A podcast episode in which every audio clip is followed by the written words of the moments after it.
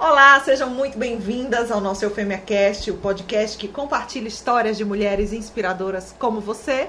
Eu sou Meline Lopes. E como vocês sabem, eu sou Raíssa França. Estamos aqui para mais um episódio, trazendo mais uma mulher inspiradora. Que vai contar um pouquinho da história dela pra gente aqui hoje, né, Meline? Isso mesmo. E antes de começar a apresentá-la, vamos falar um pouquinho dos nossos patrocinadores e apoiadores que estão aqui fazendo nosso podcast acontecer. Isso mesmo. Primeiro, cada minuto, que sempre nos traz muita visibilidade. Maison Ferri, deixando a gente mais bonita. Beijinho. Tânia Pallets e Alma de Sereia com Olivia Gama. Um beijo, gatona. Seja muito bem-vinda mais uma vez. Mais um programa com Olivia Gama aqui com a gente. E vamos apresentar a nossa entrevistada. Quem é ela hoje? Mas antes. Mulher, vamos. Vamos pedir o chamar o pessoal. povo, é, né? vamos chamar primeiro Vamos você que está assistindo. Exatamente. Você que está assistindo, se inscreve no canal. Deixa comentários, compartilha, manda nos grupos de WhatsApp, né, Meline? E não só isso, mas não esqueça de fazer o seu maravilhoso Pix, tá aparecendo aqui na tela, o nosso QR Code. E o é o nosso saldo bancário Maciel. zero, que a gente não recebeu pix de ninguém. que o Maciel Desenrolado botou na tela. Então vocês abram o aplicativo do banco. Não é só abrir a câmera do celular, tem que abrir o aplicativo do banco e direcionar para poder ler o nosso QR Code e ajudar com que você puder manter o nosso programa sempre vivo, trazendo histórias de muito mais mulheres aqui para o nosso estúdio. E quem é a de hoje? Agora sim. Agora sim. Acertei. Lisânia, ela é casada e mãe de dois filhos. Alagoana, criada no interior do estado. Logo depois, de- logo depois foi residir na capital, aqui em Maceió, para concluir os estudos. Presidente do Instituto e fundadora do Banco Social do Manda Ver. Mas antes de mostrar a carinha dela, vamos fazer o quê? Roda, a vinheta.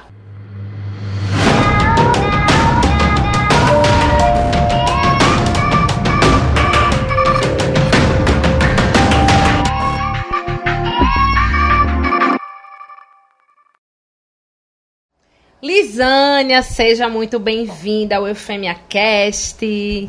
Um prazer te receber aqui hoje. Prazer, lindona. Receber todas, na verdade, ser recebida aqui por todas vocês. receber né? todos Receber vocês que estão nos todas. assistindo. É, claro, é, É isso aí. Os olhares. É verdade, né? Sempre acostumada a estar recebendo sempre gente e hoje eu tô sendo recebida. Olha aí, É chique. É isso. uma honra. É isso. Olha aí, a vida É rodando. E aí, quer começar, Meline? Sim, quero saber, começar do começo. Porque você disse aqui que há quatro anos insatisfeita com a dura realidade de tantas pessoas, você ali dentro, vendo aquela realidade acontecer, ali bem na sua frente, né? Você disse que a sua realidade é ali dentro da favela, você estava agora mesmo dentro da favela, teve que trocar de roupa em casa, vai, volta, parará. E como é que foi isso? Como é que você disse assim, não, eu posso fazer alguma coisa pelas pessoas, eu posso fazer alguma coisa para ajudar a transformar essa realidade que eu vejo? Então, eu já tinha, assim, um movimento interno de, de sempre pensar na ajuda, no, no compartilhar com as pessoas, principalmente com aqueles que são os improváveis, né? Os que não têm escolaridade, os que não têm acesso à informação, os que não têm acesso à tecnologia. E há quatro anos atrás, um amigo pessoal, né, um amigo íntimo, é, nascido e criado lá na região do Vergel, estava lá chamando a atenção do mundo para aquela região. E eu já acompanhava o trabalho, achava incrível. Disse, caramba, que coragem, né? Que ousadia. E um dia ele disse assim, não, agora eu quero fazer um trabalho de gente grande e para fazer trabalho de gente grande precisa começar a estruturar. Né? E como bom começo, tem que se pensar na equipe, tem que se pensar nos valores, nos princípios né, que vão sustentar todo o trabalho. E aí ele me fez uma ligação para pedir uma ajuda e disse, Ei, deixa eu te fazer um convite. Né? Eu trabalhava numa multinacional aqui em Maceió. E aí ele disse, deixa eu te fazer um convite. É, larga tudo aí, vamos fazer um negócio doido aqui, vamos Arrasou. mudar o mundo, né? Eu achei incrível. Pô, Que massa. Vamos mudar o massa. mundo, né? Aí eu disse pra ele, disse, então, né, eu tenho um filho. vamos mudar o mundo com mais responsabilidade. vamos devagar. Devagar, né? E aí ele, não, eu tô. Aqui a gente tá vendo um edital, e se esse edital sair, for aprovado, vai ser o nosso começo, a gente vai ter pelo menos minimamente o recurso para uma equipe, né? Um, um- um- um aluguel, alguma coisa. Tá, tá bom. Vamos correr. Aí eu fui lá. Ele disse, o seu prazo tá curto. Aí eu corri, fui lá, pedi demissão. Trabalhava seis anos na empresa, né? Pedi demissão, saí sem nada. E aí, quando eu cheguei lá, disse aí, ele fez, então, Então. pra passar no edital, aí veio um então, né? Um então. Veja vírgula, bem. Veja bem, não foi bem assim que eu quis dizer. As letras miúdas do Oh, contrato, que a gente esquece de ler. Aí eu, então, para passar no edital, a gente tem que fazer o CNPJ, o estatuto, a missão. Aí eu, oi? Aí foi aquele momento que a gente estava nos 45 do segundo tempo e tinha que entregar esse resultado para poder participar desse edital, né, concorrer esse recurso. E eu disse, então vamos embora. Onde é o escritório? Não tem escritório, não é computador, não tem computador, não tem nada. E a nossa ideia foi pegar o. Eu tinha um computador em casa, um notebook, a gente ia para o centro, no Summer, comprava um sanduíche com uma água e aí ficava alugando a mesa, né? Porque lá tinha ar-condicionado, tinha banheiro e a gente passava a tarde lá. Boa ideia, um bom escritório. Não é? ah, já fiz muito isso. Caô, café, graça, é, né? cafezinho. Ah, mas café, mas na samba. A pessoa comprou um expresso, vai passar tarde, tarde, pra energia. do- tarde, né? Então foi meio isso. E aí, com a ajuda de alguns parceiros, como a Ambev, que manja muito de gestão, a gente começou os primeiros passos e a nossa grande decisão é: a gente é pequenininho, mas vamos começar com muita seriedade, muita responsabilidade, né? E ali a gente começou a escrever a nossa missão, visão, valores, etc. Quando a gente chegar no máximo, onde a gente gostaria de estar, o que é que vai manter, né? O que é que vai equilibrar as nossas decisões? O nosso valor, a nossa missão, a nossa visão. E ali a gente começou a rascunhar, desenhar, ia lá, mostrava pro voluntário. E aí, o que, é que você acha? Não, vamos aprimorar assim. Não, acho que vocês não entenderam muito bem o conceito, vamos zerar. Então, isso era único e, e- e inovador no terceiro setor. Começar uma organização social é, por um caminho que nem as empresas às vezes começam, né? Desenhando missão, Uhum, visão, que é super valores, importante, né? né? É. Pensando na primazia de tudo que iria acontecer a partir dali. E aí eu entrei, né? No primeiro momento, que loucura foi que eu fiz. Minha rescisão comendo de sanduíche pra É, Ela não teve não teve, né? rescisão. Quem pede demissão. É, mas tem um Tem um salário, né? é, um um salário. pedacinho, é. Né? Eu olhei pro meu marido e disse, que loucura que eu fiz. Aí, Minha filha, o que é que você tomou? Não, E mas aí? aí... Ah, ele é um grande apoiador, né? E aí ele olhou pra mim e fez... Ali, pra mim, foi a decisão máxima pra que eu continuasse na rota. Ele disse, minha filha, olha só. Você tá querendo algo novo, tá querendo uma movimentada. Vá. Se der errado, a gente começa tudo de novo. É Então era o que eu precisava. É isso mesmo. Arrasou. Aí eu disse, cara, se a minha casa tá em paz, o que eu enfrentar lá fora, depois eu volto e choro no meu travesseiro, É. renovo as forças e vamos embora. E aí? E aí, o edital? Aí rolou, deu tudo certo. desafio, né? A gente começou, é, entramos na fase do edital e é, diferente das outras organizações no Brasil todo, era uma concorrência nacional, a gente tinha uma problemática diferente de todos os outros. O estado de miséria que as famílias se encontravam, a fome. né? No meio de uma capital como a nossa, né? a capital bela, conhecida pelo Paraíso das Águas, a gente tinha um estado de, de miséria muito grande. Então, pra- a- o edital era para contemplar as crianças na cultura e no esporte e como que essas crianças praticariam cultura e esporte sem comer. Tinha o básico. né? Então a criança chegar para praticar uma atividade com dois, Com três fome. dias, tomando às vezes o café preto, ou muitas vezes a mãe colocando pão na água para inchar, para para colocar uma garapa, coisa desse. Então o patrocinador ficou ali, caramba, isso é um contexto muito extremo.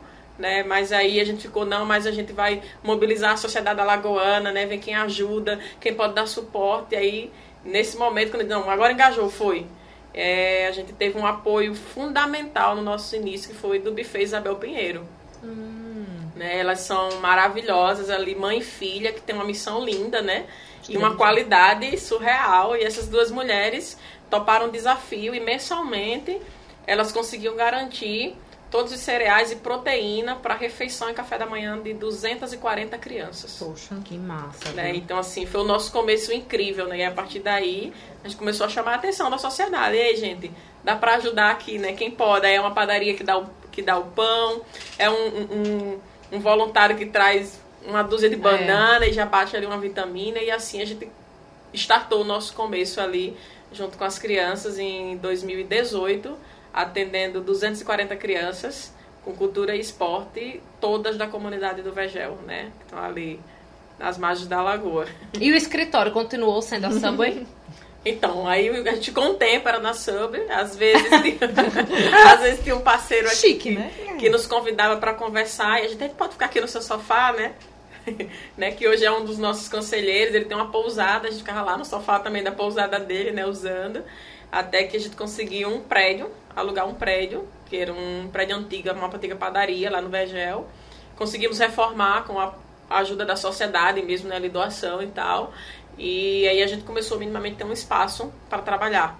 Né? E aí não tinha nada no espaço, não tinha micro-ondas, não tinha frigobar, não tinha coisa nenhuma. Né? Tudo que a gente tinha eram os computadores que quando batia na mesa ele desligava e a gente começava os trabalhos tudo do zero. Tranquilo. Era tudo em paz, né? Tudo muito tranquilo, né? É assim. Não tinha carro, não tinha nada, né? E a gente tinha que estar tá nessa Só realidade. tinha o lepo-lepo. É verdade. Só tinha o lepo-lepo. É verdade. Eu não tenho um carro. É verdade.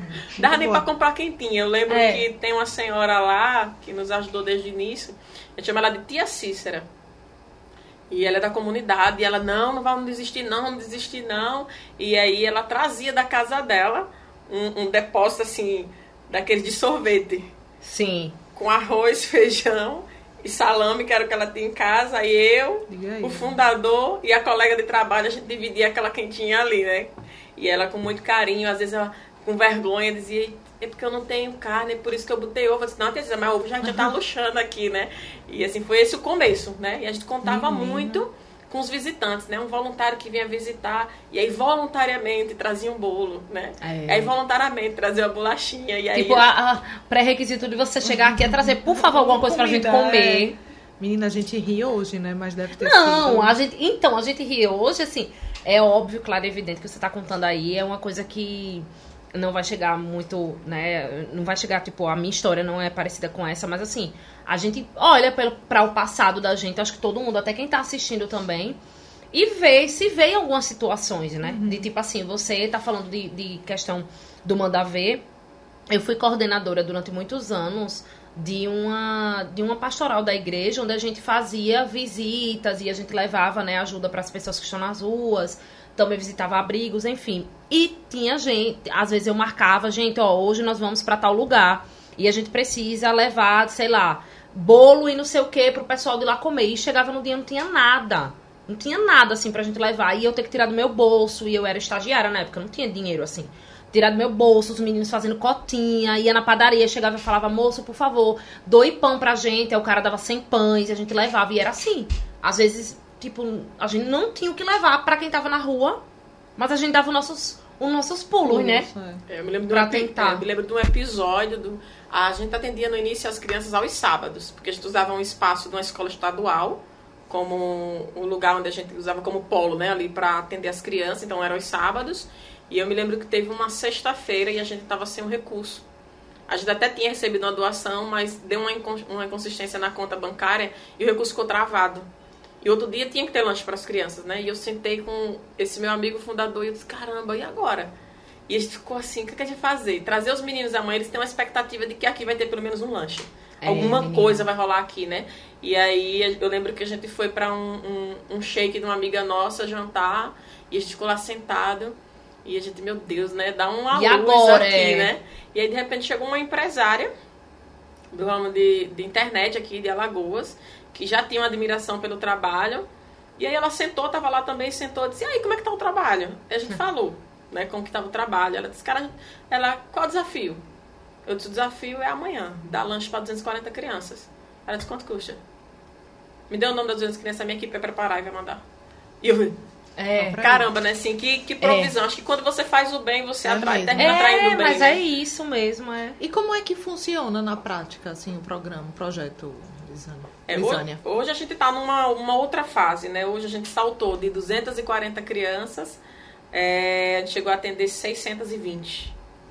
O que era aos sábados, elas tinham direito a uma oficina. Hoje a gente atende de segunda a sexta. E aí cada criança dentro da sua oficina recebem dois atendimentos por semana, né? Então, duas seria duas aulas, né, de dentro da modalidade que elas estão inseridas. Continuamos na escola do estado, temos um espaço próprio que a gente está aos poucos, à medida que as pessoas vão doando, a gente está conseguindo levantar a estrutura para ampliar o atendimento, né, como um campo de futebol. Né, e aí as pessoas voluntariamente, a gente tem dentro do nosso site uma aba de doação que você pode ser um doador recorrente, tipo Netflix, né? Um cada cartão lá a partir de cinco reais. Mas a gente tem às vezes as empresas que entendem, ah, eu queria trazer 100 chuteiras para as crianças, manda numeração, a gente tem todo o cadastro. Então, assim, é, a nossa organização hoje, ela tem uma estrutura de, de governança muito redondinha, que que termina deixando tanto o doador como o parceiro muito confortável né, nesse processo.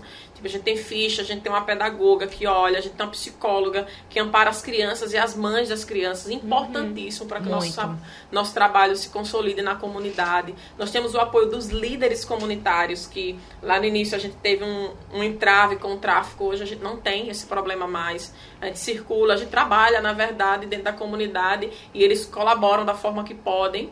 Então, hoje a gente recebe essas crianças dentro dessas modalidades de segunda a sexta. Era uma coisa que eu ia perguntar, sobre essa receptividade das pessoas, se teve algum obstáculo no início. Tivemos sim. Lá no início, a, infelizmente, a comunidade tinha duas facções né, que dominavam. E enquanto duas facções, às vezes tinha crianças que não podiam vir para a aula durante um, um, determinado tempo, porque a facção rival do, do bairro que ela, do lado que ela morava estava em conflito com o outro lado. E aí a gente ficava nesse meio campo em negociação para liberar as crianças. Tivemos que negociar é, é, uma conversa amistosa com, com os traficantes que ficavam na porta da escola comercializando drogas. E aí os pais não tinham segurança de mandar as crianças, né? E a gente pedir, né, é, que eles pudessem ir para um outro local. A gente não tem poder de intervir nesse tipo de atividade, mas o que a gente queria ali era trazer, que eles compreendessem que a gente estava trazendo um bem para a comunidade. E aí ver, por exemplo, pai de, de, alunos que estavam envolvidos no tráfico, dizer que estava abandonando o tráfico por causa do resultado do nosso trabalho. Né? Criança, por exemplo, uma criança que foi livre do suicídio. Uma nossa assistente social salvou uma das nossas crianças do suicídio. Ela tomou uma droga lá muito forte e a gente conseguiu socorrer e hoje essa criança está recuperada. Ela estava saturada de viver numa família que era traficante. Os pais, os avós, e ela não queria aquilo para ela. Então, assim, é um trabalho fundamental. É, eu ia perguntar isso para você, assim, teve algum, alguma história lá dentro, né, durante todo esse tempo que você tá, que mexeu muito com você e mudou a, a sua vida, assim, ou a sua forma de olhar? Teve, acho que dois momentos que foram para mim marcantes, e o segundo deles foi, foi bem decisivo, né, um primeiro momento foi uma família, uma mulher de 27 anos, mãe de cinco crianças, é, nitidamente olhando para as crianças, você vê que as crianças têm algum tipo de deficiência, né? É, os braços mais curtos, finos, o abdômen estendido. É, uma das crianças com seis anos ainda não falava, hum. não conseguia se comunicar. E essa mulher, ela era viúva, porque o marido era envolvido no tráfico. E ela foi expulsa de um, do barraco dela dos traficantes que assassinaram o esposo. E ela estava com essas crianças na situação insalubre, não conseguia trabalhar, né, não conseguia um benefício social porque infelizmente o governo não reconhecia barraco como moradia, então ela não tinha um comprovante de renda, né? E aí a gente começou a ver a criança, uma das crianças todas recebidas no projeto, uma delas estava com um comportamento muito diferente. E a gente começou a tentar com parceiros levar para a área da saúde para comprovar que a criança tem algum problema. E nesse meio a gente descobriu que a criança estava com leucemia, fora todos os outros problemas. E aí foi em menos de seis meses a gente perdeu essa criança né? Já estava tarde demais porque ela tinha outros agravantes. Então ali foi um choque pra gente de indignação mesmo, de dizer é. assim, caramba, tem uma mulher aqui que infelizmente às vezes o único movimento que acontece é vamos tomar os filhos que ela está sendo responsável. Uhum. Criança passando fome, situações salubres, mas ela estava só, ela tinha 27 anos, uma aparência de uma mulher de 40, sem os dentes, né, totalmente destruída, tentando segurar seis filhos com deficiência dentro de casa, sem trabalho, sem benefício social. Então esse foi um choque de indignação. Postamos nas redes assim, com muita indignação, com muita força, para dizer: caramba, isso aqui está no meio da capital alagoana, gente. Como que a gente é. não tá vendo, né? Por que, que a gente sonha em ir para África? Se, Sim. em primeiro lugar, não desmerecendo, mas se a gente tem isso dentro do nosso território. Né? Então isso mexeu, para mim ali eu tomei um choque. E um segundo movimento foi a pandemia. Né? Até o início da pandemia, a gente, eu trabalhava no escritório é, com toda a frente administrativa do, do, do escritório. E aí, no início da pandemia, a gente ficou impedido das aulas com as crianças, desse movimento. E eu vi as pessoas chorarem e gritarem de fome dentro do vegel, brigando por um quilo de arroz. Eu nunca tinha assistido uma cena dessa, assim, diante dos meus olhos. E quando a gente passava nas ruas, todo mundo de porta fechada. A orientação que a gente tinha, gente, fecha as portas, né? Vocês estão num lugar sem segurança, é, é, é questão de saúde, né? E eu disse, e agora? Se a gente ficar em casa, o povo vai morrer de fome. Né? Aí vocês continuaram trabalhando. A gente começou a gritar, começou a gritar na rede social. Uma campanha, dizer, gente, tem, tem gente aqui que trabalhava do sururu com renda de 300 reais, ou trabalhava como diarista. seja como pedreiro ou na casa de uma, de uma, uma família. Né? E agora elas não podem sair de casa. Primeira ordem que elas receberam do Ministério da Saúde, né? Ficar em casa. Que casa? É, Um barra- eu vi muito isso. Um barraco de dois metros para seis pessoas. Aí o segundo comando, lavem as mãos por questão de Que não segurança. Não tem água encanada na favela. Né? Então, assim, todos os protocolos de saúde eram impossíveis de ser atendidos pelo favelado. Eu acho que eu vi post de vocês falando sobre isso. Lembrei agora. Porque realmente, né? Se você parar pra analisar como que a gente cobra esse tipo de. de, de, de você, você ficar em casa. De, eu vi muito isso também. Muitas matérias que eu fiz, né? Falando sobre. Ficar em casa, lavar as mãos, sabonete. Que sabonete? Isso é luxo pra, pra, pra quem mora na favela, É né? Pra gente, não. Pra gente não, não é luxo, mas pra eles, com certeza. A gente conseguiu colocar três pias na porta do instituto, conectada à nossa água. E todo dia a gente colocava sabonete lá e uma grande faixa, lave aqui suas mãos. E aí a parte chocante não foi lavar as mãos, a parte chocante foi ver crianças dizendo assim: vamos beber água, que aqui tem água limpa. E eles bebendo na torneira. Então ali a gente conseguiu mobilizar. Nos 150 primeiros dias de pandemia, atendemos 12 mil pessoas Diga aí. com alimento, água potável, material de higiene pessoal. Mais de 40 mil máscaras a gente conseguiu distribuir, né, com a ajuda de parceiros, a própria sociedade, porque a gente fez uma campanha, compra uma máscara e a gente doa outra, né, e aí a gente conseguiu ir fazendo movimentos assim. Então, naquele momento eu estava com toda a minha família, porque eu tava, já estava com meu, minha segunda filha, bebezinha. Minha avó tem mais de 80 anos, e aí eu vi alguns amigos jogando umas indiretas, Ah, né? sim. Tipo, é louca, tá botando sua É. família em risco. Aham. É, e tal. E, e eu confesso que muitas vezes eu chegava em casa, eu chorava, sabe? Era o desespero de tipo assim, eu posso morrer e deixar meus filhos. Era uma fase em que não existia a recuperação do Covid, era, a gente achava que ia pegar e ia morrer, né? E aí eu disse, bem, e se eu ficar entubada, minha filha ainda mama? Caramba, eu deixo com quem? Eu não tenho mãe, não tenho sogra, né? E aí eu fiquei naquele conflito interno.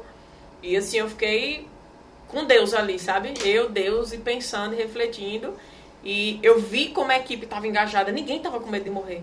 Ninguém estava com medo do Covid. Ninguém tava, a galera estava mais preocupada com a sobrevivência dos nossos atendidos do que com a própria sobrevivência. E quando eu vi aquilo refletindo em casa, eu parei e pensei. Eu disse, bem, se a gente já perdeu o medo de morrer, pelo que a gente está fazendo, é porque a gente está no nosso propósito de vida. Então vamos pra cima. Minha família tá em casa, guardada, né? Assim, tá comendo. Então a gente cumprindo, claro, todos os protocolos sanitários. É, a gente foi pra cima. E aí a gente dobrou a nossa carga de trabalho. Chegamos a trabalhar 14 horas. Fazendo triagem de alimentos para distribuir à comunidade. Porque a gente desenhou um grande circuito para que a cada 15 dias uma família recebesse uma cesta básica dentro do mesmo padrão. Entendeu? E a gente desenhava essa cesta, porque aí com 15 dias a gente sabia que o protocolo era voltar naquela mesma família que tinha pego há 15 dias atrás. Né? Sempre tentando colocar uma proteína, um leite, pensando nas crianças. E aí a gente fez esse atendimento maluco aí de 12 mil pessoas, 150 dias de campanha. Né? A gente teve apoio da Nestlé, apoio da Fundação Banco do Brasil, de outros parceiros aqui, locais, a própria sociedade, né? Parava os carros lá, abria as malas, com 4, 5, 6 cestas. A gente fez uma campanha, gente, se você não quer sair de casa, diga a gente vai buscar. A gente ia buscar com os voluntários. Né? Então, quando eu vi isso, eu disse, agora não dá mais para desistir, não dá mais para voltar atrás. Né? Acho que agora não é um caminho sem volta, né? Ajudar as pessoas. E tem quantas pessoas hoje em dia no Manda, no Manda Ver? Assim, no, de voluntários e tal. Como é que funciona? Colaboradores nós temos 32 atualmente. E voluntários eu perco essa conta, porque a nossa ideia de voluntariado é muito diferente do que às vezes a galera tem como contexto. né? Então a gente tem o voluntário que quer estar com a criança, né, dando suporte. A gente tem o advogado que quer ser voluntário na área jurídica e ele faz a a revisão de contratos, ajuda com parceria. Eu tenho voluntários que trabalham só na frente de projetos para nos ajudar a captar através de editais. Então, assim, a pessoa se apresenta no instituto ou pelo site ou entrando em contato com um dos nossos telefones no WhatsApp. E ela diz, cara, eu quero ser voluntário. Minha pergunta você quer ser fazer o quê? É. né? Porque às vezes a pessoa é advogado, mas ela não quer ser voluntária como advogado. Ela, ela quer ir pra cozinha, cozinhar. Ou às vezes a pessoa é, é, é- é professor, mas ela não quer dar aula pra criança. Eu queria ir para o escritório, arrumar documento, tudo. A gente está aberto para receber a força do voluntariado, seja os universitários que trazem as, muita expertise né, de solução para o território, mas a própria sociedade que chega lá. Eu tive um grupo de voluntários que foi lá para cortar o cabelo das crianças. Foi lindo, né? Então, assim, é.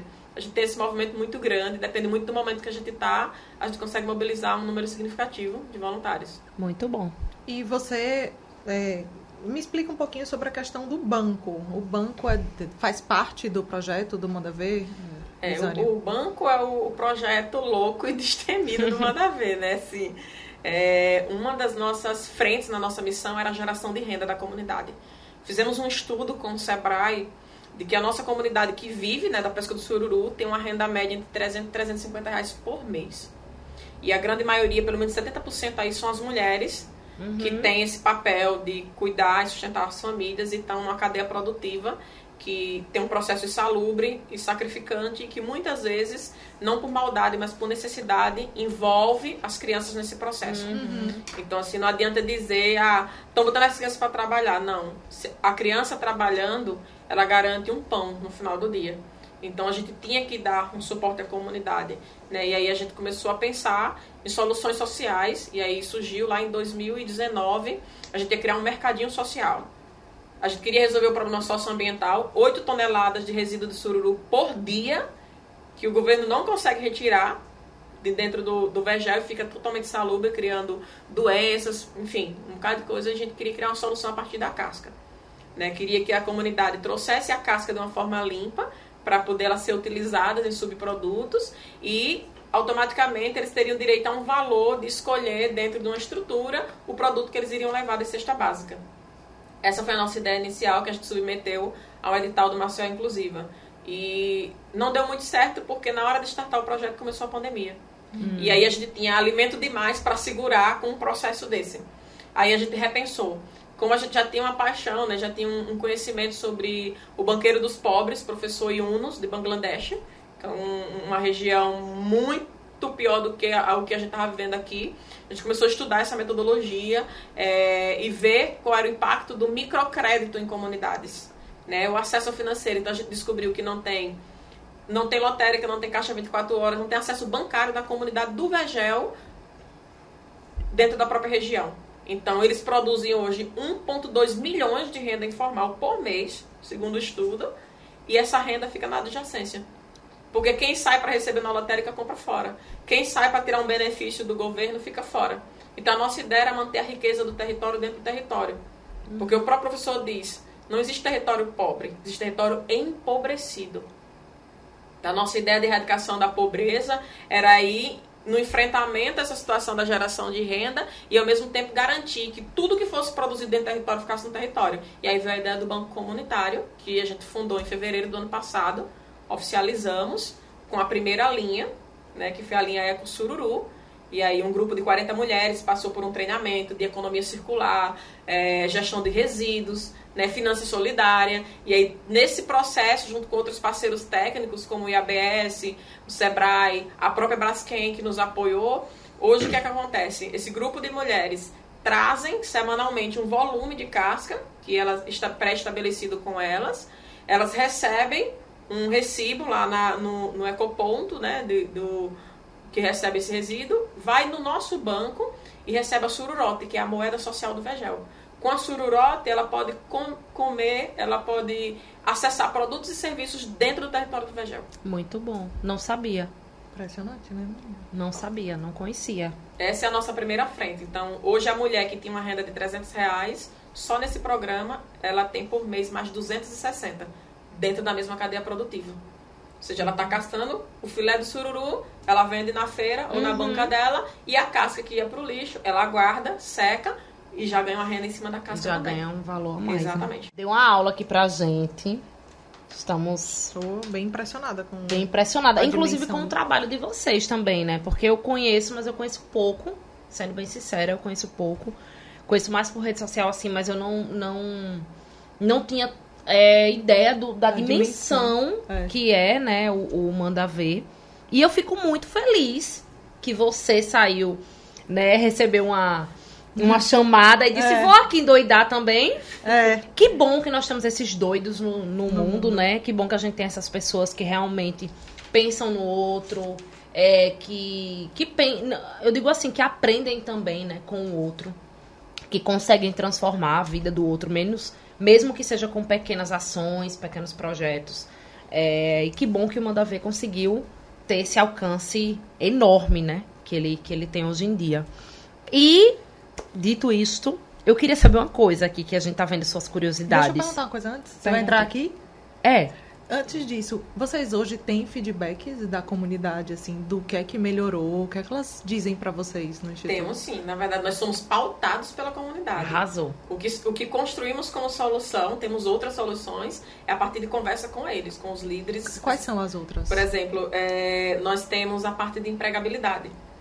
Nós ofertamos cursos de capacitação. Em 2021, empregamos 420, 465 jovens. Foram qualificados pelo Instituto e a gente fez a abertura de porta é, com o comércio e com a indústria local. Então, assim, eles falam, hoje a gente abre um curso, as filas começam às 5 horas da manhã, para pegar a vez, né, porque as vagas são limitadas. Ou como testemunho de uma senhorinha chamada Geleia, nessa semana a gente estava numa reunião com ela, é, para ouvir o feedback, e aí, como é que tá o projeto, né? Ela disse, ah, a minha vizinha desistiu do projeto, lá no início, que ela não acreditou. Aí essa semana ela olhou pra mim, mulher, tu tá podendo, né? e eu disse, por quê? Aí ela disse, tu tá comendo carne num tempo desse que carne é cara. E ela disse, não, minha filha, com filé do sururu eu não posso não, só pago minhas contas. Agora com as minhas cascas, eu como carne.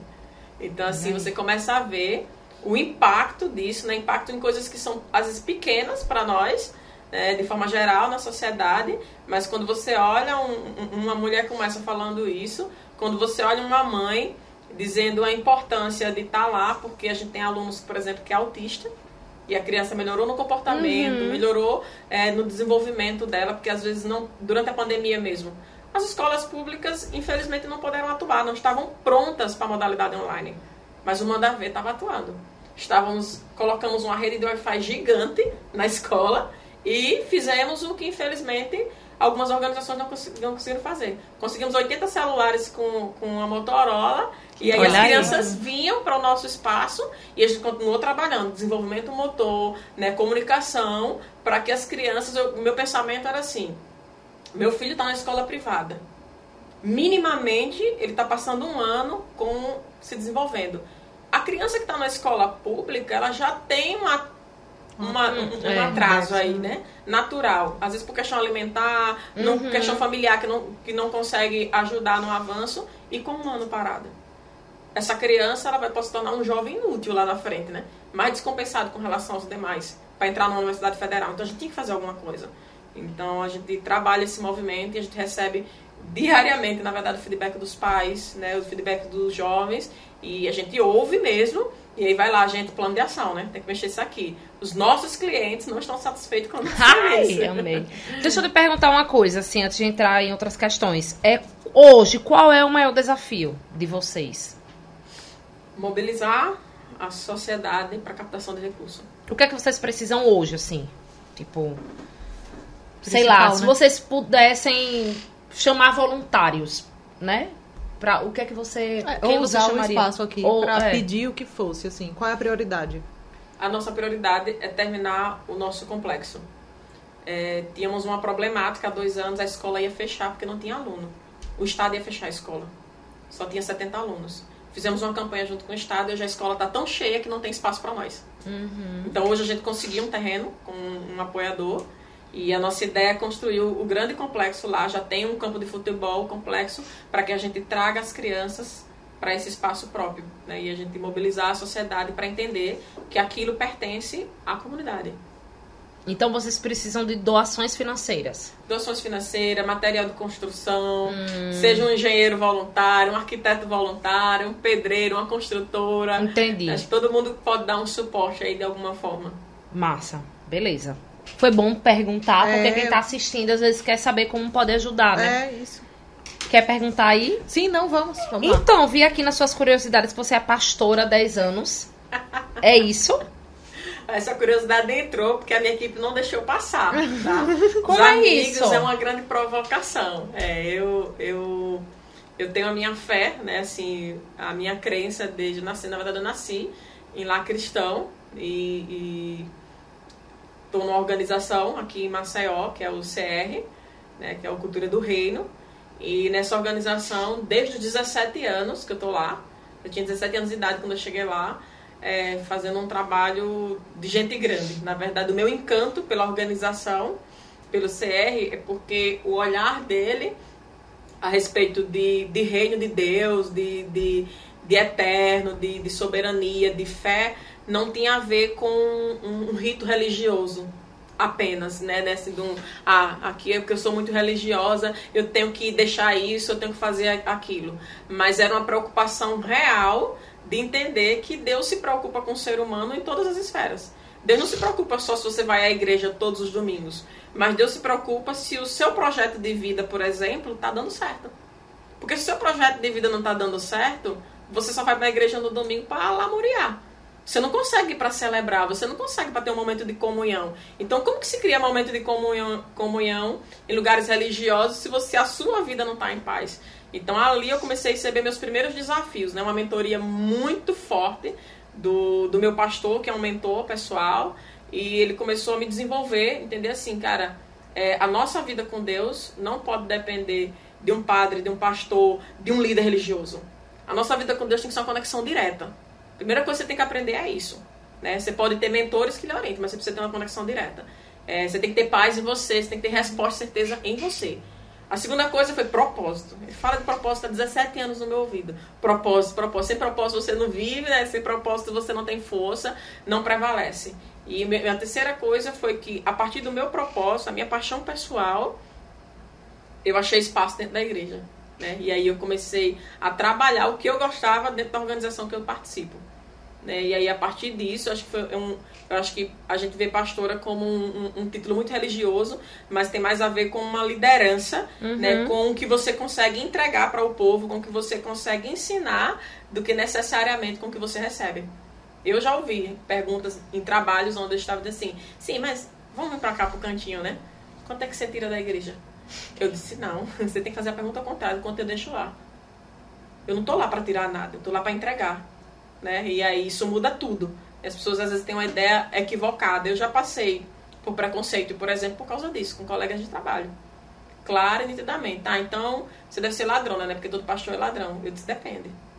Depende do seu ponto de vista, porque você está generalizando. Eu não posso dizer que todo líder religioso que comete, por exemplo, um ato contra uma criança e aí todo mundo da organização pensa igual a ele. Não. Porque eu acho que caráter não tem a ver com a organização onde você tá. Caráter é muito seu. É verdade.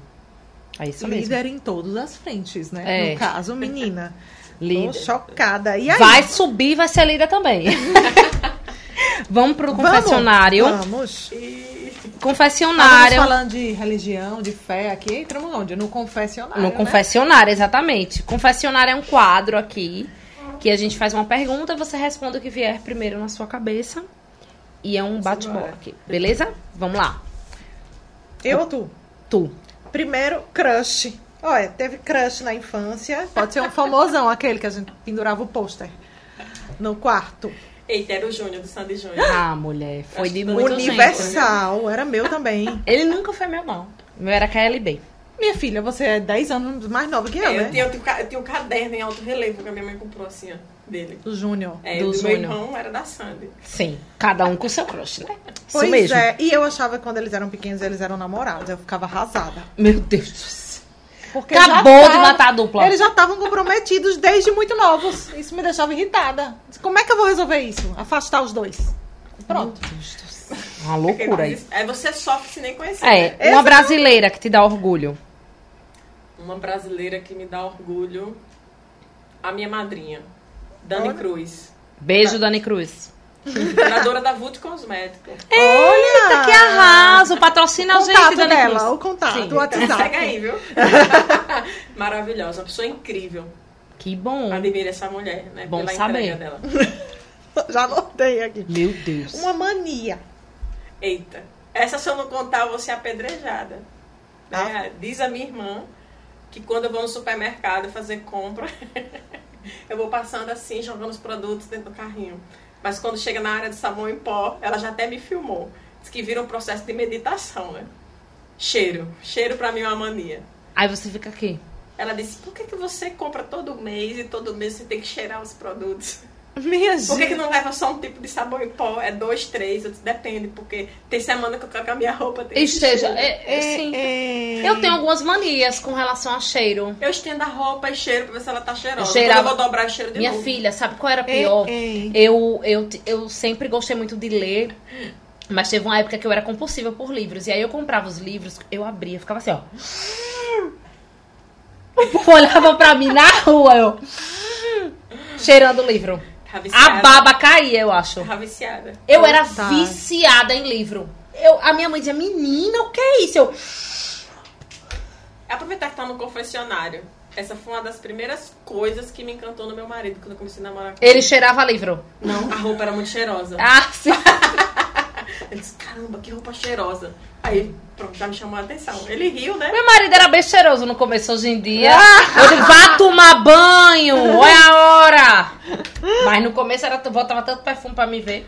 Hoje É, minha filha, eu se depender de cheiro, tô lascado, porque eu não sinto nada. Eita. Eu não sinto nada. Às vezes a Raíssa diz, tá aqui um cheiro de barata. Não, mas eu sinto. Eu, eu? tenho, eu tenho um olfato muito. Com, com, com a Covid, eu fiquei desafio, né? Eu também um passei por pouco deficiente do, do nariz, mas eu gosto muito de cheiro e eu sinto cheiro forte. Eu não sinto, não. É uma mania que chama atenção e às vezes me constrange, porque tudo eu pego o cheiro, às vezes eu fico com medo da pessoa achar que é porque eu tô dizendo que tá fedendo, Sim. mas não é. Correta. o que é que você gostaria de eliminar do mundo? A pobreza. Se não, seria você aí, né? É, quem é que você gostaria de ser por um dia? Por um dia. Caramba. Que sensacional, né? Bem, eu acho que se eu pudesse ser por um dia, eu acho que Deus não, porque quando a gente tem muito poder, a gente também tem muita É responsabilidade. demais, né? Mas eu queria, acho que, se alguém que pudesse tomar decisões sobre, por exemplo, as leis do nosso país. Sim. Uhum. Mais de uma pessoa já falou isso até. É verdade. Você ganhou na Mega Sena Não. hoje. Pulou. Ah, quem é que você não gostaria de Ali ser por um dia? Porque os dois estão grudadinhos, mulher. Tenha calma. O nariz é bom, mas o olho É, o olho tá, tá, tá ruim. tá rindo aqui. Quem é que né? você não gostaria de ser? O presidente de nenhum país. Correta, também não gostaria de ser, não. Pensou da Ucrânia lá, ué, sendo bombardeado, desespero. O Bolsonaro aqui não sabe se é certo ou se erra. Não. Se respirou, tá certo. Se deixou de respirar, tá errado, enfim. Eu não É queria ser presidente, não, vida. também. Eu queria também não. Você ganhou na Mega Sena, o que é que faz? Primeira coisa. Primeira coisa, pensar num projeto de vida, para a vida toda. Que deixasse um, um, um legado para os meus filhos. A gente nunca sabe quando vai, mas que ao mesmo tempo me desse prazer de todos os dias que eu estou trabalhando, assim como que eu faço hoje. Tudo bem. Muito bom. Eu ia sumir. eu vou sempre falar isso, porque se eu sumir, vocês já sabem. Amiga, a mas se gente. eu sumir como mãe, aí eu fico com peso na consciência. É, eu não né? tenho não, sou, sou mãe de pet. É, um mico que você pagou, um mico grande assim. Caramba. A outra tá ali rindo. Não é? Deve saber. Eu sou uma pessoa que de vez em quando paga muito mico. Sabe? Assim, tentar lembrar de um que seja, que seja gigante assim. Pode ser o primeiro que você lembra. O mais recente. Ih, gente do céu. Quero saber, tô curiosa. Fiquei intrigada agora. Um mico que eu paguei. Uma queda, chamou a pessoa por outro nome. Ah, acontece. Eu sou péssima de decorar nomes. Ah, eu também. E aí tem gente que fica muito irado com isso. E no meio que eu vivo, falar sobre isso. É, imagino. é Lembra aí, mulher do micão? Ai, gente. ah, do batom. É mesmo, falar sério. Eu fui, eu tava na igreja, né, onde, onde eu faço parte. E aí a cada 15 dias eu faço uma palestra lá. E aí, no meio da pandemia, eu lá com um batomzão vermelho, toda maquiada. Chegou a minha vez de subir. Quando eu tirei a maquiagem, que virei assim de lado, que eu olhei no espelho, parecia que eu tava me agarrando lá atrás do palco. Assim, Ah, tirou a máscara. Foi, tava toda, toda, Toda borrada. borrada. Meu Deus, é o povo tá pra Lisânia, beijando atrás. Beijando antes de entrar. cachorra tava lá atrás se agarrando com quem? Que o marido dela tá ali na frente, né? Então, E eu, meu Deus, meu Deus, que desespero. Aí quanto mais eu esfregava, Piora. aí tirava a base, aí ficou aqui uma cor. Palhaça, cor, uma palhacinha. né? E, e aquele desespero. Meu Deus do céu. Mulher tem vergonha que a gente. eu lembrei de uma coisa, uma amiga minha, eu, eu numa balada em São Paulo aqui, tchá, tchá, eu e essa minha amiga, ela tava com um batom laranja.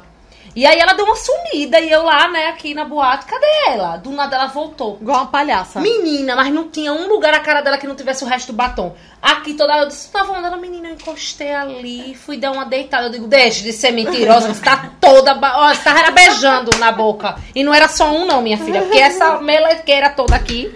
Menina, tem uns batons que não são não dessa vida, né? Não Por pensaram quê? nisso Não já pensaram. passei por isso. E quando eu, e quando eu ia. Uma vez eu conheci um cara, eu disse, vou botar um batom vermelho, porque eu não beijo ele, de- né? De primeira. Ah, Bota o batom vermelhinho aqui, vou lá conhecer ele e não beija, porque ele, ele vai ver, né? não vai querer ficar de Quem palhaça. disse? Ah, não tem isso não. Oxi! Só Essa- foi, oi! Essa técnica Aí é- pelou tudo. Não, minha filha, essa técnica é E muito não Mas eu lembrei de um fato que foi bem engraçado. Sou criada no interior, então até um tempo desse o meu título de eleitor estava lá no interior. Aí chegou a época da eleição, já fazia muito tempo que eu não ia lá, mas os meus irmãos moram lá. E aí eu fui para a eleição e meu pai vota no mesmo colégio. Aí ele foi comigo pra gente votar. E a gente vinha no corredor, a escola estava praticamente vazia, uma escola grande. E na porta de cada sala fica aquele fiscal de sala, né? Que tinha uma moça, novinha, assim, acho que uns 19, 20 anos de idade. E aí eu vinha no corredor com meu pai, ele parou pra falar com uma pessoa e eu comecei a seguir. Ela olhou pra mim e fez: Não acredito! Mulher! Ah! Aí eu fiquei: É comigo ou não é comigo, né? E aí eu olhei pra lateral, não vi ninguém. E ela veio correndo. Com os braços abertos, Deus, gritando, não acredito, não acredito. E ela botava a mão assim gritava. E eu disse, "E agora, o que, que eu faço? O que, que eu faço? Aí eu abracei ela. Mulher mesmo, também não acredito.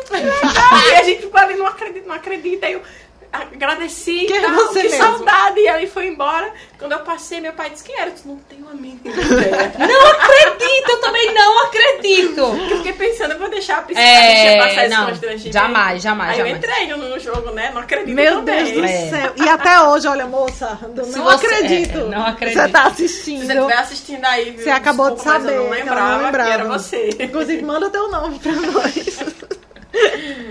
e um talento oculto, um negócio que você faz bem e ninguém sabe, assim. Pouca gente sabe. Ixi, acho que um- os meus talentos se misturam mais com as minhas manias. Ou então, talvez, a, a, a própria palavra, né? As pessoas sabem muito, é muito divulgado. Não, não sabem muito. Eu, eu, eu amo ler, né? Eu acho que ler pra mim é um hobby, né? Então, assim, eu passei muitos anos quase igual a você, não vi dinheiro, livro, dinheiro, livro, dinheiro, livro, dinheiro, Cheirando. dinheiro, livro. E uma coisa que tinha dentro de mim, de onde apareceu essa menina? 12 anos estudando, sem ninguém saber, sobre temas que, que, que atraem né, a atenção do meu coração, como o mundo financeiro para aqueles que não têm é, acesso. E aqui eu não estou falando de bolsa de valores, investimento, nada disso. Mas como fazer a vida dar certo. Porque muito tempo que eu me dedicava a isso e eu disse, meu Deus, um dia eu vou ter a oportunidade né, de, de, de ensinar alguém. E aí eu ficava treinando né, ali sozinha sobre a minha vida, fiz um bocado de coisa, dei um bocado de coisa errada. E eu ficava achando que um dia eu ia falar para muita gente né, sobre isso. E ano passado eu tive essa oportunidade. Olha, né? nada Né, por acaso. Falei num, num evento com 3 mil participantes. Olha. Olha aí, bombou. Foi loucura, né? Então, Ela assim, faz a palestra dela. Faz sim. Lisânia, Ai, muito obrigada. Muito obrigada, não. Não terminei. Falta o objeto. Mulher, a gente pode agradecer e depois falar, né? Obrigada. Tudo bem. Qual foi o objeto? Ela tá ansiosa pelo objeto, É. porque eu disse que o objeto veio aqui. Tô gente, muito dentro curiosa. Do, dentro do meu bolso, né? E Eu aí, tô aí, com medo. vê volume aqui no bolso, ela tá ansiosa. Tô com medo. Né? O que é Eu, que você trouxe pra gente? eu trouxe quando disse assim, ah, traga um objeto que representa você. Aí eu pensei, o que é que os meus amigos lembram de mim quando se fala? Né? Sabão aí, em pó. Nada, eu podia ter trazido, né? Era Um porque sabão em pó, era. Pra gente Mas é menos amigos que sabem de sabão em pó, é mais a família mesmo. De forma geral. 100 reais. Não, já quer fazer compra, não é? Dois mil pesos. E eu vou explicar o que, é que significa isso daqui. Sim. Isso aqui é a moeda colombiana. Cê- Eu vi que você fez até aqui uma, eu fiz uma imersão lá na terra do Pablo Escobar ano passado. E aí eu trouxe algumas moedas lá de pra cá. Qual é a ideia? Toda vez que se fala em dinheiro, os meus amigos remetem a mim. Porque eu sempre estudei sobre finanças, sempre quis ensinar as pessoas a darem certo. voluntariamente, mesmo antes da organização social, todo amigo que iniciava um projeto, uma coisa, que pedia uma mentoria, pedia uma ajuda, eu ia fazer de graça. Fiz tanto de graça, até quando não tinha dinheiro, eu tirava de onde não tinha para ir ajudar, ajudar a organizar finanças, ajudar a organizar tudo. É a minha área de atuação. Né? Ensino na igreja sobre isso, né? sobre a construção da vida, do projeto pessoal, né? a partir do entendimento de que isso é dignidade na vida das pessoas. E aí, para mim, representa muito. E acho que a segunda curiosidade sobre ter trazido esse objeto, é, que é a moeda colombiana, é que há dois anos atrás eu tive um sonho em que eu estava na Colômbia. Eu nunca tinha pisado fora do Brasil. E nesse sonho eu chegava e estava tendo um evento gigante e as pessoas queriam ler um livro. E todo mundo que subia, que pegava o livro no palco do evento, dizia que não enxergava as letras. E todo mundo subia e dizia, e eu ficava olhando eu vou tentar, ver se eu consigo enxergar a letra. E aí quando eu subi que peguei o livro, mas gente, tá nítido aqui, qual a dificuldade de vocês? E aí eu lia. E quando eu terminava de ler aquela página daquele livro, eu ouvi alguém dizer assim, que a partir dali é, a pobreza estava sendo vencida naquele território. Eu sou uma pessoa que sou muito conectada, acredito muito em sonhos. Eu guardei isso no meu coração. Eu, na vida. Guardei isso no meu coração, compartilhei com os mais íntimos e fiquei na minha. E os meus amigos diziam, é, um dia você vai para fora do país. Você não é uma pessoa que vai falar só aqui. Né? É uma pessoa que vai falar em outros lugares. E aí, quando foi ano passado, em maio, eu recebi o convite para fazer uma imersão na Colômbia, que é a maior referência do enfrentamento à violência e, e, e de transformação territorial. Ganhei né, essa, essa, essa viagem, né, foi tudo pago por um patrocinador. E eu fui num grupo bem específico. E quando a pessoa disse, e aí, você topa para a Colômbia? Faz sentido para você? eu contei esse sonho. Eu disse, eu tô há dois anos esperando ir pra Colômbia. Porque eu entendo que lá alguma coisa na atmosfera daquele lugar vai destravar algo em mim aqui, vai ampliar minha visão, ou a de mais alguém, e aí eu vou ter mais força para ir lutar pelo meu propósito, que é a erradicação da pobreza dentro do território que eu tô atuada. Então, para mim, Muito dinheiro bom. representa o crescimento das pessoas, as pessoas terem essa dignidade, e ser um dinheiro colombiano significa o primeiro país que eu fui com um propósito muito específico. Muito bom. Que massa. Amei, amei. E eu trouxe pra vocês. Obrigada, quando eu for pra Colômbia eu vou levar, tá? que não é da Meline. Vai não, metade é meu. todo não, viu? Vamos rasgar aqui no meio. Eu trouxe dois que é um e um. E esse é o seu. Ah, que lindo. Pra, pra você, você, não guardar. esquecer. Eu vou botar lá no meu escritório. Isso. É isso mesmo. Não esquecer, aqui, não perder gente. de vista. o quadrinho você inspira. E Lisânia, muito obrigada. Agora sim, muito obrigada, né? Por ter vindo compartilhar um pouquinho com a gente, uma ter aula, né? conversado, né? uma aula né? Não sairemos as mesmas. Verdade. Dá, eu tô Dá muito, pra fazer 50 vontade. episódios. Dá. Dá. Mas eu já tô com muita vontade de ver onde é que eu vou me voluntariar aí nesse é. processo. Ei, já estamos devendo uma visita as duas. Sim. Os Sim. seguidores também que estão tá acompanhando. Já todo mundo me devendo uma visita. Acho que tem espaço para todo é, mundo. É, eu quero ir. É, né? verdade. Você acha que se não vai presencialmente, mas de alguma forma consegue não, chegar lá, hoje modalidade online é, é, massa demais. É verdade. Então, meninas, eu que agradeço, né, o carinho de vocês, né, de poder compartilhar minimamente acho que os pontos mais fortes da minha história, dessa jornada. Muita gente não sabe como eu cheguei no terceiro setor. Né? Então, assim, são. Acho que é dos primeiros momentos que eu tô falando sobre isso abertamente. Que bom. Nessa fase da minha vida que eu tô aí trilhando há os últimos quatro anos. Então, obrigado pelo carinho, pelo espaço, né? Acho que os seguidores que estão acompanhando, que estão vendo esse vídeo, poder compartilhar, divulgar o trabalho de vocês, mas ao mesmo tempo, acho que cada mulher que vem aqui, provavelmente eu tô tendo essa oportunidade de mostrar coisas que às vezes a gente não tem nem tempo nem oportunidade. É de apresentar. É o nosso, é o nosso, nosso propósito, propósito, aqui. É, é, que essas mulheres venham para trazer um outro lado que as pessoas não conhecem. Né? Todo mundo tem uma história. Né? É e eu tô muito surpreendida, assim, positivamente, é. né? Porque... É, mãe, líder, né, esposa, não sei o que, quando você olha, você tá sendo muito tarefas, as é, pessoas não têm noção teria que se enfrenta. Então, assim, é foi incrível estar com vocês. Passou rapidão. Foi é. rápido, não foi? Todo mundo disse. Que bom, uma hora aqui. Que bom, ficamos muito felizes. Obrigada mais uma vez, Lisânia. E nós estamos chegando ao fim de mais um episódio, mas a gente precisa pedir para que vocês mandem a sua história pra gente. Quem sabe, né? É, é você que vai estar tá aqui na nossa Exatamente. cadeira. Ou pelo menos ter a sua história contada por nós. A gente lê aqui a história. A gente quer dar o nosso conselho de amigo, que o nosso conselho vale o quê? Ouro! Ouro! Vale o que aqui, ó. Vale muito, a gente tá sendo paga pelo nosso conselho já. Então manda a sua história. Faz o. Pix! Manda a sua história pra gente, ó. É, você manda ou no nosso direct lá no EufemiaCast no Instagram, ou então nesse WhatsApp que está aparecendo aqui na tela, que o Marcel é super desenrolado, vai botar, porque eu não sei de cabeça o Nem número, eu. Tá? Próxima vez tu bota aqui pra gente ler. É isso. E não esqueça de se inscrever no nosso canal. Isso Mais mesmo, e de fazer doação. E com essa eu encerro. Beijo, beijo e até o próximo Mulher, programa. Beijo, tchau!